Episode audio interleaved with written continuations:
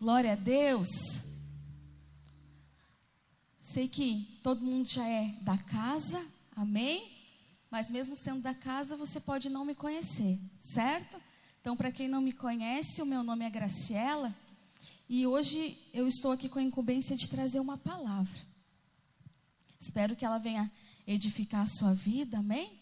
Mas antes, como de costume, nós vamos fazer a nossa declaração de fé, amém? Então, ergue a sua Bíblia aí para cima, bem alto, e declara com fé. Esta é a minha Bíblia. Eu sou o que ela diz que eu sou. Eu tenho o que ela diz que eu tenho. E eu posso fazer o que ela diz que eu posso fazer. Hoje eu serei tocado pela palavra de Deus. Eu audaciosamente confesso que a minha mente está alerta, o meu coração está receptivo e eu estou pronto para receber a incorruptível, a indestrutível, sempre viva semente da palavra de Deus. E eu nunca mais serei o mesmo. Nunca, nunca, nunca, no nome de Jesus. Amém. Então, que nós nunca mais venhamos ser os mesmos após ouvir a palavra de Deus. Que nós venhamos ouvir e praticar. Porque Tiago vai nos dizer assim: para que nós não sejamos somente ouvintes, mas praticantes da palavra de Deus. Amém? E, e hoje, para quem me conhece, né, você sabe que eu já chego aqui tremendo. Então, hoje mais tremendo ainda, porque Deus fez uns negócios comigo de manhã. É, mas glória a Deus que Ele confirmou através do louvor, através da vida do Evaldo. Falando o quê? Sobre submissão. Porque durante toda a manhã, eu estava ali orando e procurando uma palavra, e Deus me dá algo novo, me dá algo novo, porque, para quem não me conhece mais intimamente, eu não gosto de repetir mensagem. Eu não gosto de repetir palavra. E eu disse: Deus, não pode, eu leio Bíblia, eu tenho que ter algo novo.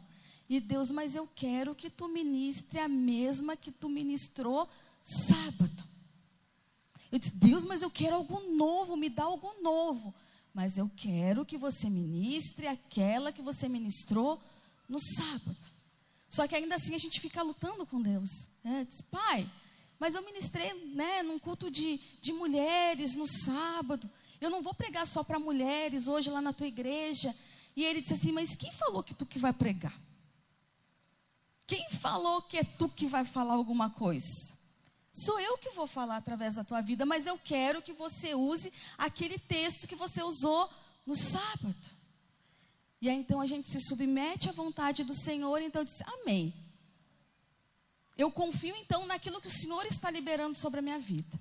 Que é o Senhor quem vai falar, que é o Senhor quem vai fazer. Então, nesse momento, eu me esvazio de mim mesma, eu queimo as carroças, porque eu vou sem esboço é o Senhor quem vai falar.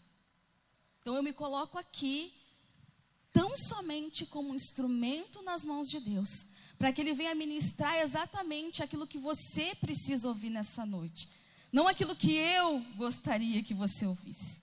Porque eu podia muito bem pegar qualquer texto e dizer, nossa, essa aqui ó, a igreja vai vibrar. Mas não. Deus pediu que eu trouxesse o mesmo texto de sábado. Mas e qual é esse texto de sábado? Esse texto está lá no livro de Juízes, Juízes capítulo 4. Nós vamos ler do versículo 4 até o 24. O textinho é um pouquinho longo, mas eu faço questão de que a gente leia todos os versos, para que você vai entender que Deus fala e cumpre aquilo que ele fala. Amém? Juízes capítulo 4, a partir do versículo 4, nós vamos ler até o 24. Provavelmente você já passou por esse texto, ou você já leu todo ele, ou você já leu alguns versículos. Fala sobre Débora. É? Eu não sei você aqui, é, você mulher, nós mulheres, nós sempre vamos nos identificar com alguém da Bíblia. Eu me identifico muito com Débora. Respeito todas, mas eu me identifico com Débora. Amém? Tem gente recebendo aí. Glória a Deus. Então, o que, que diz lá no livro de Juízes, capítulo 4? Na minha Bíblia ela tem subtítulos. E o subtítulo diz assim: Débora e Baraque os livram. E diz assim: E Débora, mulher, profetiza, mulher de Lapidote, julgava Israel naquele tempo e habitava debaixo das palmeiras de Débora, em Ramá e Betel. Entre Ramá e Betel, nas montanhas de Efraim, e os filhos de Israel subiam a ela a juízo. E enviou e chamou a Baraque, filho de Abinoão, de Quedes, de Naphtali, e disse-lhe: Porventura o Senhor, Deus de Israel, não deu ordem dizendo: Vai e atrai gente ao monte de Tabor, e toma contigo dez mil homens dos filhos de Naphtali e dos filhos de Zebulon?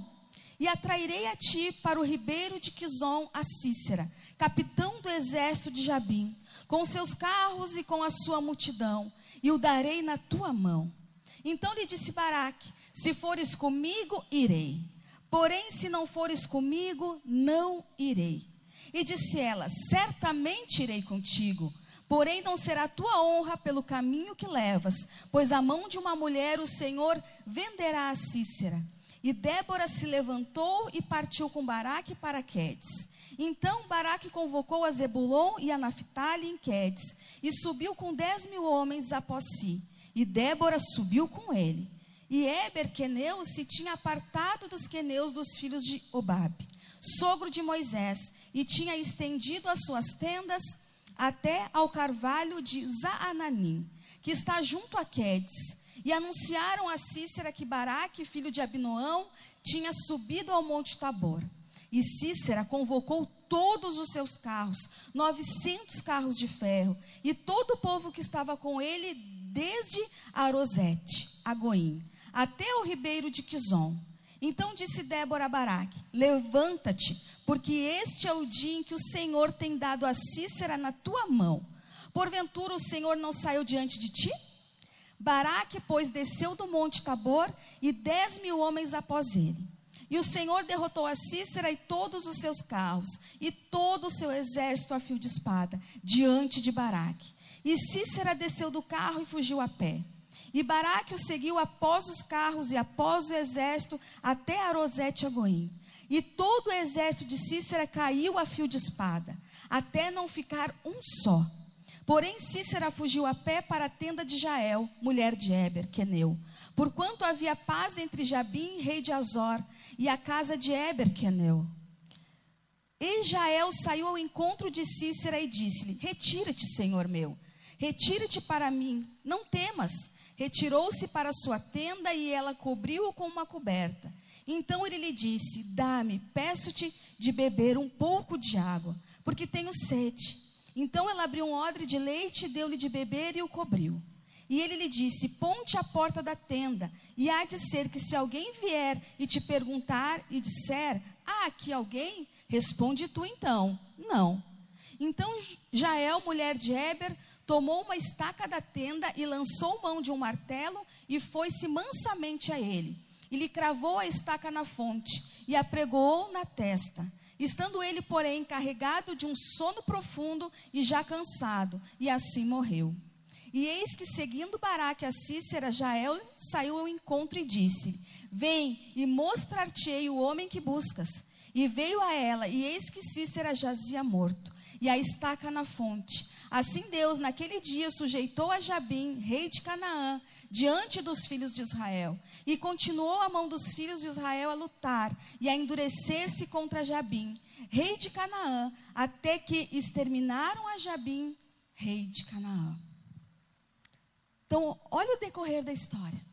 Débora falou para Baraque que o Senhor entregaria Cícera nas mãos dele.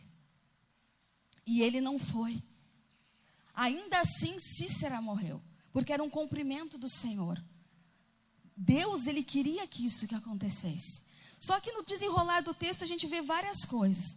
Primeiramente no versículo 4 que diz assim: "E Débora, mulher profetisa". Débora não era uma simples mulher, ela era uma mulher profetisa. E olha que interessante que a gente vê na sequência. Mulher de lapidote. Débora, ela era o quê? Casada. Assim como todo homem e toda mulher casado tem o quê? afazeres. Débora ela era mulher de Lapidote. Ela era casada, ela tinha uma casa para cuidar, ela tinha uma roupa para lavar, uma louça para lavar, ela tinha coisas para fazer. Lapidote muito provavelmente também tinha os seus afazeres. Só que ainda assim ela tirava tempo para o Senhor. Ela tinha um esposo para cuidar, mas ela era uma juíza. As pessoas subiam a ela até Ramá para juízo, para que ela aconselhasse. A palavra não diz que ela era uma Marta que estava envolvida com muitos afazeres e que estava de estar diante do Senhor. Exatamente porque ela julgava, ela estava na presença do Senhor. Porque como é que alguém vai aconselhar e vai direcionar se primeiro não estiver aos pés do Senhor? É o Senhor quem nos dá instrução, é o Senhor que nos dá direcionamento. E por que, que o Senhor começou a me tocar e ministrar o meu coração a respeito dessa palavra? Porque ela vale tanto para a mulher quanto para o homem. Não é só mulher que auxilia outra mulher. Homens aconselham homens, guiam homens, ensinam homens. Precisam estar sim aos pés do Senhor, mesmo tendo os seus afazeres mesmo tendo que ir para a faculdade, mesmo tendo que trabalhar. Nós precisamos ter tempo sim para a obra do Senhor. E eu vou além. obra do Senhor não é feita só aqui dentro. obra do Senhor é feita aqui dentro e lá fora. Pregar para o seu vizinho é obra de Deus. Pregar para o seu colega de escola, de faculdade, é obra de Deus é obra, nós precisamos fazer. Mas só que quantas vezes alguém vem até nós e não, vou levar lá para o pastor aconselhar. Não, vou levar lá para o fulano conversar. Mas você não tem estado aos pés do Senhor? Você não tem o Espírito Santo habitando dentro de você para di direcionar, a conversar, a direcionar essa pessoa? É certo que vai ter coisas que você não vai conduzir. Mas só que muitas das vezes a gente nem para para ouvir sobre o que, que é. Ah, tá com um problema, então vem cá, vou te levar lá na igreja, tu fala com fulano, com ciclano, com beltrano. E o interessante no decorrer é o quê? Débora, mulher profetiza, mulher de Lapidote, julgava Israel naquele tempo. Mas que tempo era esse? A gente sabe que a Bíblia mesmo se explica. Então, que tempo era esse que Débora julgava? É só a gente voltar um pouquinho no versículo 3. Juízes 4, versículo 3 diz assim: Então os filhos de Israel clamaram ao Senhor, porquanto Jabim tinha 900 carros de ferro e por 20 anos oprimia os filhos de Israel violentamente. Olha que tempo bom. Hã? Débora julgava Israel em um tempo onde o povo ele era oprimido violentamente. Ou seja, não era qualquer coisinha que chegava até Débora. Não era qualquer desentendimento que chegava até Débora. Era o que você menos imagina que chegava até Débora para ela o quê? Ensinar, para ela direcionar, porque o povo estava sendo oprimido violentamente. E será que por vezes Débora não pensou? Nossa, o que, que vão fazer comigo quando souber que eu estou orientando esse povo? Muitas das vezes nós deixamos de fazer a obra de Deus com medo do que vai acontecer conosco. Ah, mas o que, que vai acontecer comigo? Não, Satanás não vai me pegar de jeito, só se você der brecha. Só que as pessoas têm medo de Satanás. Por isso não fazem a obra de Deus. Só que aí você tem que fazer como diz, né? Lá na palavra da ceia. Que examine-se, pois, o homem a si mesmo. Se você se examinar e ver que tem coisa errada, conserta e faz a obra. Mas não usa isso como desculpa para não fazer a obra. Não, porque Satanás vai vir rasgando. Nós precisamos nos avaliar, nos consertar e fazer a obra confiadamente no Senhor. Segundo o texto vai dizer o quê? Um versículo que também me chama muita atenção. E enviou e chamou a Baraque, filho de Abinoão de Quedes de Naphtali, e disse-lhe: Porventura o Senhor Deus de Israel não deu ordem, dizendo: Vai e atrai gente ao Monte Tabor e toma contigo dez mil homens dos filhos de Naphtali e dos filhos de Zebulon?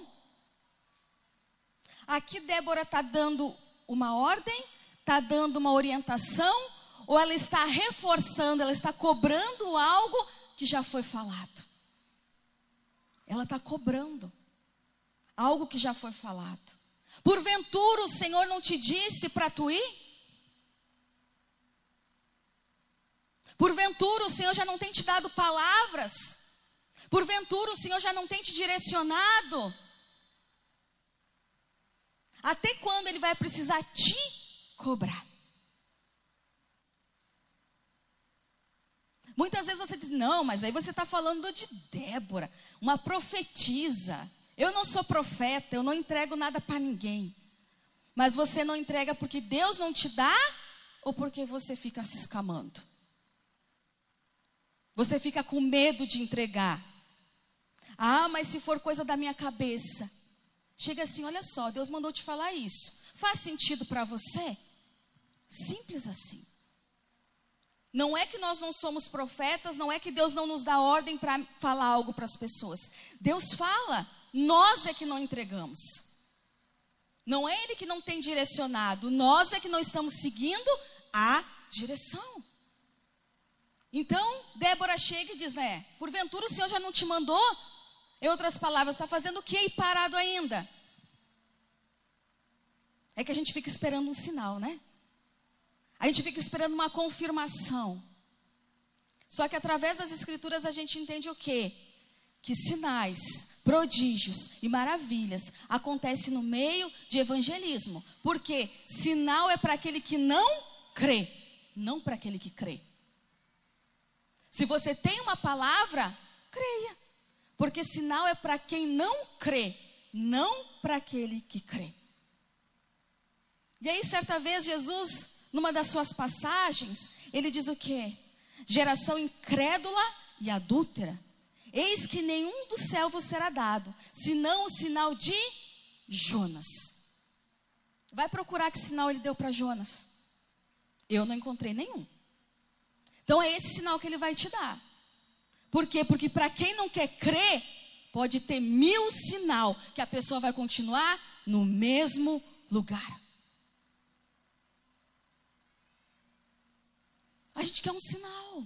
A gente quer borboletas voando na janela. É? A gente quer, não, eu quero ter certeza que vai dar tudo certo. Se Deus mandou, vai dar certo. Se Deus mandou, vai dar certo. Mas a gente quer sinal, a gente fica lá. Seguindo outro versículo que me chamou muita atenção. Versículo 8 que diz assim: Então lhe disse Baraque: Se fores comigo, irei, porém, se não fores comigo, não irei. Nossa, eu já vi tanta gente bater em Baraque por causa dessa fala. Se fores comigo, irei, porém, se não fores, não irei. As pessoas dizem: Nossa, Baraque tinha a presença de Deus e não foi. Ele achou mais importante a presença de Deus do que a, a presença de Débora do que a presença de Deus. Foi só eu que ouvi isso? Ou você já ouviu? Pessoa caindo de pau. Não, Baraque ele desvalorizou a presença de Deus. Ele achou a presença de Débora mais importante, por isso que ele só ia se Débora fosse. Só que não é isso que eu vejo. Baraque sabia que a presença de Deus ia ir com ele porque Débora havia dito. Só que Débora era mulher sábia. Então o que ele queria era uma mulher sábia com ele na frente da batalha. Só que a gente quer ser sábio aos nossos próprios olhos. A gente quer ser sábio ao nosso próprio entendimento. Débora era uma mulher sábia, por isso que Baraque queria ela com ele na frente da batalha. Então o que, que Deus quer falar com você? Existe uma batalha, você quer pessoas junto com você à frente? Mas leva quem, gente que entende. Não leva gente que não está que não tá preparado. Isso não é menosprezar ou excluir, é cuidado. Você muitas vezes leva alguém que não está preparado e a pessoa acaba morrendo no meio da batalha ou a caminho da batalha. Leva alguém sábio, alguém preparado, alguém instruído em Deus para frente da batalha. Tem gente fazendo gente morrer e dando pescoço a prêmio, porque está levando junto gente que não está preparado para a batalha. Existem processos, e os processos vêm através do conhecimento de Deus, através das Escrituras. Não é o que diz a palavra? João 5,39? Examinai as Escrituras porque crê ter nela a vida eterna, e elas testificam de mim. Se eu quero aprender de Deus, onde é que eu tenho que buscar? Nas Escrituras. Para mim saber se eu sou, estou sendo sábio ou não, eu preciso passar o quê? Pelo crivo. Eu preciso passar aqui pelo crivo. Deus, eu estou pensando isso. Condiz com a tua palavra? Senhor, eu estou pensando em fazer isso. Condiz com a tua palavra? É a palavra quem vai nos dizer se nós estamos sendo sábios ou tolos. Outra frase que vem muito à reunião de mulheres. Ah, porque a mulher sábia, ela edifica e a tola, ela destrói. Mas o que é ser uma mulher sábia? Adianta eu lançar uma frase de efeito se eu nem sei o que é ser sábio? Nós precisamos ser sábios, precisamos ser uma mulher sábia, um homem sábio. Para quê? Para edificar o nosso lar, edificar a nossa casa e não destruir. E isso é bem simples. A, a gente vê uma diferença entre aquele que está sendo sábio e aquele que está sendo tolo. O tolo quer ganhar no grito. O tolo, ele quer impor a sua opinião. Só que eu vou contar um segredo para você. Se você for sábio, se você for sábia, você não vai precisar impor a sua opinião, porque as pessoas vão fazer questão de saber qual é a sua opinião. Não, ali é um homem ou uma mulher de Deus, é alguém sábio. Então as pessoas vão fazer questão de te consultar, as pessoas vão fazer questão de te perguntar. Você não vai precisar impor a opinião, nem ganhar de ninguém no grito. Porque a palavra também diz o quê? Que até o tolo, quando se cala, lhe passa por sábio. Só que a gente vê um assunto, a gente já quer sair gritando, né? Não, porque não é bem assim, porque eu não penso assim. Mas tem que ser como você pensa ou como a Bíblia diz que tem que ser? A gente entra em muitas guerras, muitas batalhas, porque a gente quer ganhar no grito. Mas nós precisamos ser sábios sábios, para quê? Para que nós possamos usar as armas corretas. Versículo 9 diz assim: E disse ela, quem? Débora. Débora disse o quê? Certamente irei contigo, porém não será tua honra pelo caminho que levas, pois a mão de uma mulher o Senhor venderá a Cícera. Quando Baraque falou para Débora assim: Se tu fores comigo, eu irei. Ela não ficou assim, não, eu vou pensar. Espera aí que eu vou orar. Por quê? Porque ela já sabia. Tanto que ela já tinha falado para Baraque. Então ela simplesmente obedece. E ela diz o quê? Certamente eu irei. Erra, orar não é errado, gente. Mas só que a gente teme em ficar orando, orando, orando, não é para ter certeza do que Deus quer falar, mas é para ver se a gente acha uma brechinha para entender do jeito que a gente quer e não ir. Não é assim muitas vezes a pessoa que está toda errada, né? Por exemplo, as leis da terra, ela está toda errada, mas ela quer achar uma brecha na lei para ela sair ilesa. Muitas das vezes nós estamos assim. Nós estamos orando, orando, orando, porque a gente quer achar uma brechinha para adaptar e dizer assim: não, mas eu entendi isso, então eu não vou. Só que Deus já mandou ir. Deus já mandou fazer. Quantas Débora Deus vai ter que mandar? O que, que você está fazendo aí que você ainda não fez, que você ainda não falou, que você ainda não andou? Quantas, quantas Déboras ele vai ter que levantar? E outra coisa que me chama muita atenção aqui nesse versículo é o quê? Débora diz: Tudo bem, eu vou. Mas a honra não vai ser mais tua, não, vai ser de uma mulher. Quem está lendo o texto diz o quê? Nossa, agora Baraque se lascou, né?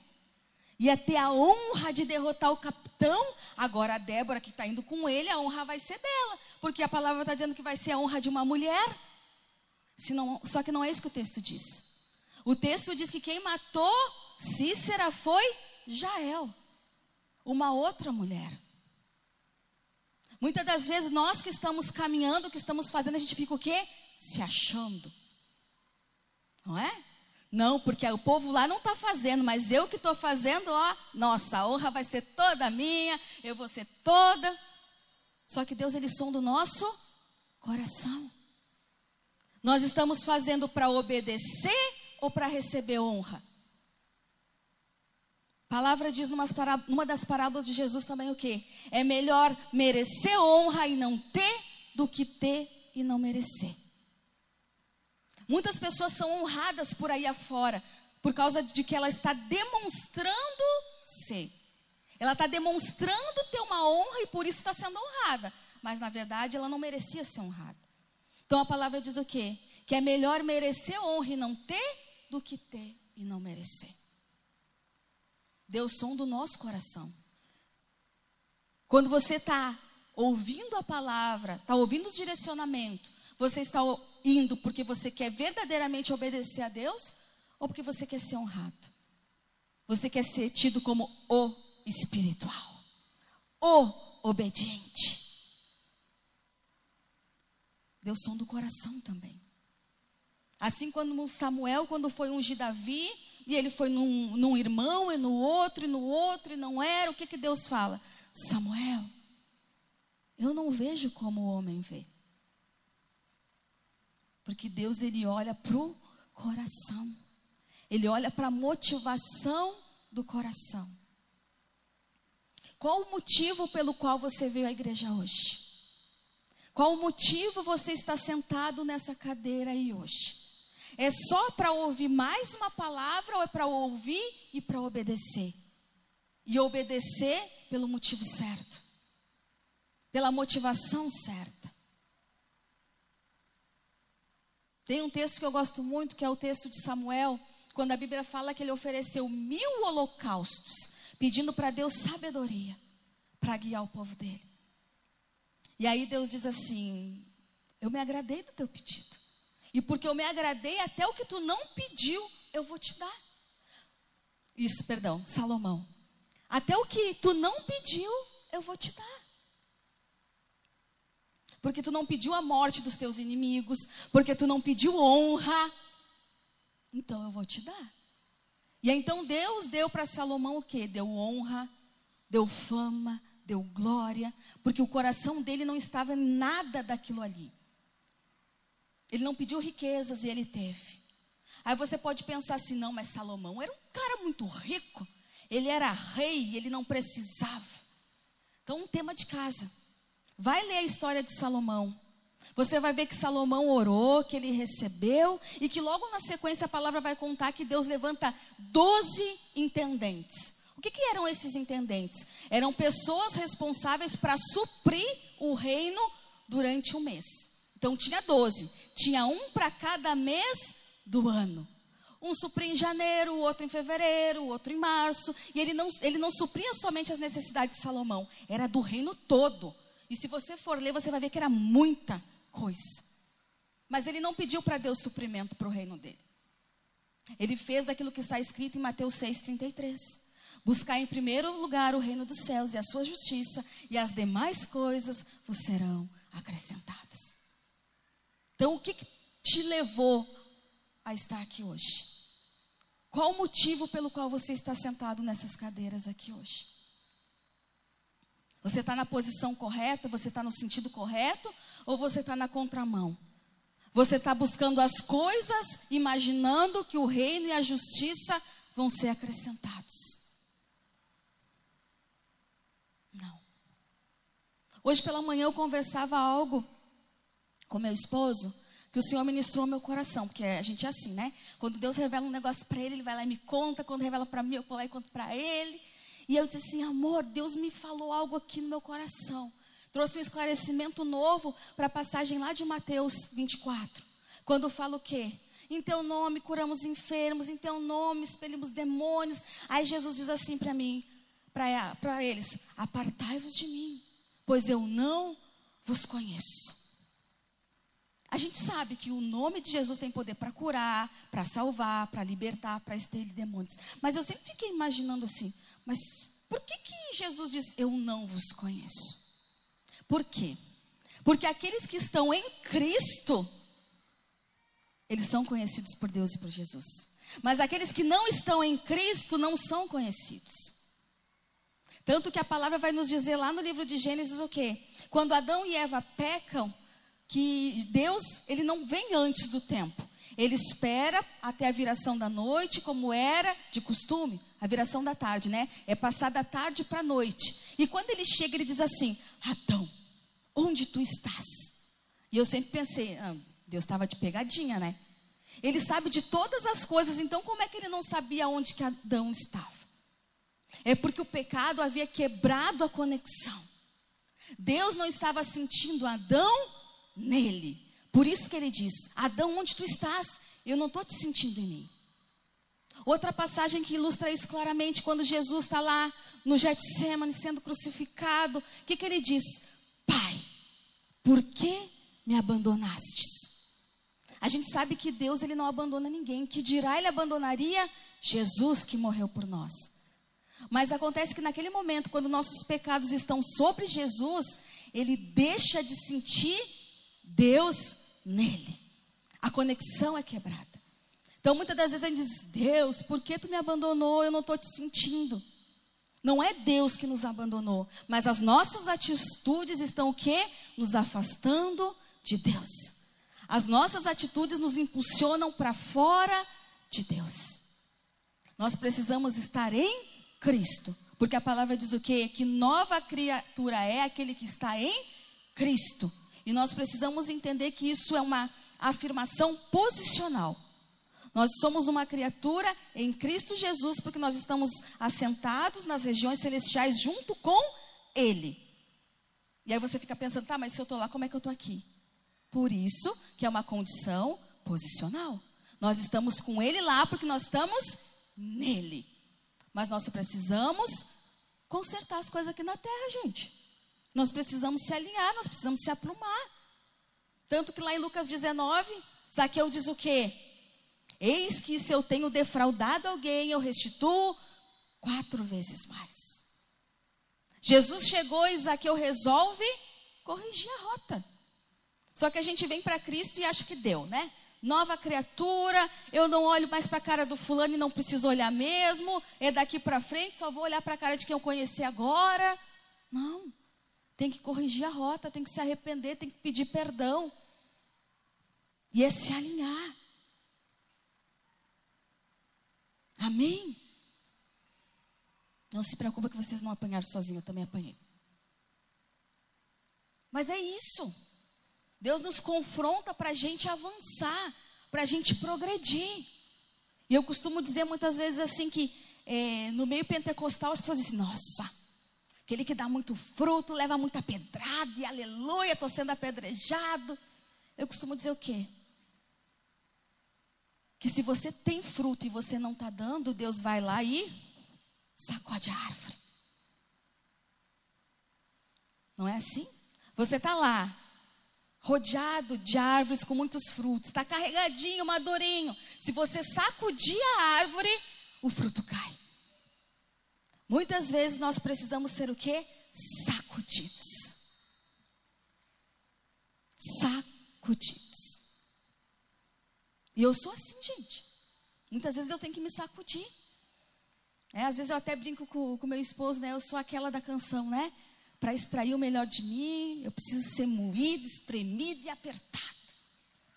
Mas glória a Deus.